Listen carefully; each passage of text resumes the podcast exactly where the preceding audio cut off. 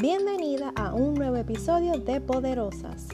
Hoy te contaré 5 claves para que reconozcas cuando una persona no es un buen candidato para que compartas tu vida. Acompáñame. Quienes nos acompañan en el camino de la vida deben ir de acuerdo a nuestras metas y a lo que merecemos. Por eso hoy te traigo cinco claves para que reconozcas a quien no es un buen candidato para compartir tu vida, ya que esto puede ser indicio de maltrato y relaciones inestables, lo cual destruye tu autoestima. Y porque quiero que te mantengas poderosa, te presento estas cinco claves. Número 1. Estás completa tal cual eres. No eres la mitad de nadie. No eres limón, naranja, media, ni nada de eso. No, no, no. eres completa tal cual eres. Tú tienes tus virtudes, tus cualidades. Eres tú, eres un ser completo. No necesitas de nadie para complementarte. Así que olvídate del cuento ese de que eres mi media naranja o mi medio limón. Porque tú eres completa.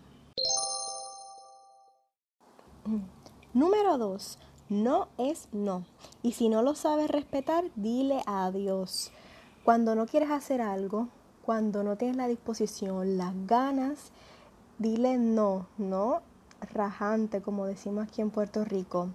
Eh, así que date a respetar y si no respeta ese no, como dije, dile adiós, bye bye, piojito, porque quien no respeta tus decisiones no es alguien que merece en tu vida porque siempre van a haber momentos en los que no estemos disponibles, los que no nos sentamos bien y debemos respetarlo los unos a los otros. De igual manera debes de respetar cuando esa otra persona te dice que no.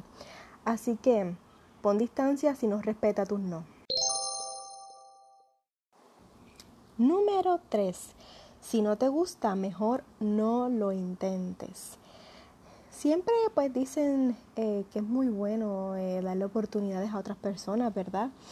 Pero si no te gusta, no te atrae, simplemente tal vez lo ves como un amigo o como una persona que te cae bien, pero no hay esa química, ese clic, ese flechazo, ese enamoramiento, mejor es decirle que no, mejor es ser sincero y sincera con tus sentimientos, con tus emociones y decirle la verdad, decirle no, te veo mejor como amigo de tal forma, déjalo mejor en el friendzone, aunque uh, duele porque hemos estado ahí, ¿verdad?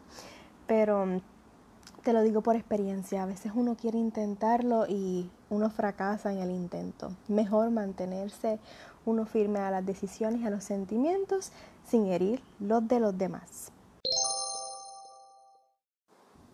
Número 4. Si te quiere controlar, no es para ti ni para nadie.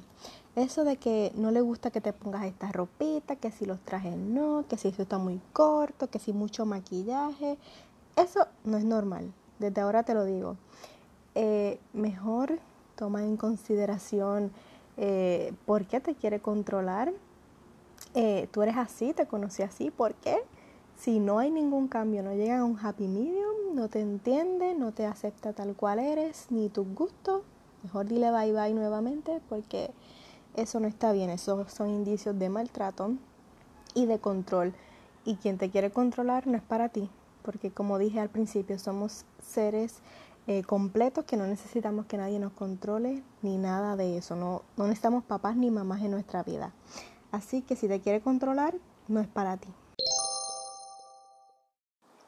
Y número 5, no necesitas la aprobación de nadie, solo la tuya.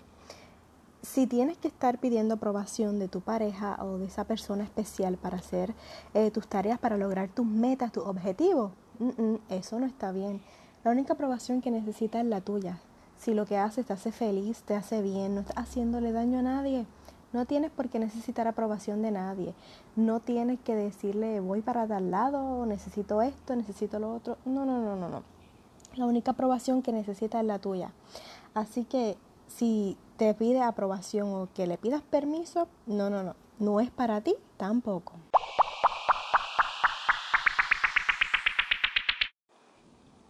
Lo que verdaderamente es para ti, lo que te hace feliz, te da paz, te da alegría, no te da dudas, no te hace sentir incómoda. Así que toma estas claves en consideración para decidir quién debe caminar junto a ti en tu vida, en esta travesía, en estas aventuras que te esperan. Mantente enfocada y sobre todo valórate, ámate porque estás completa tal cual eres.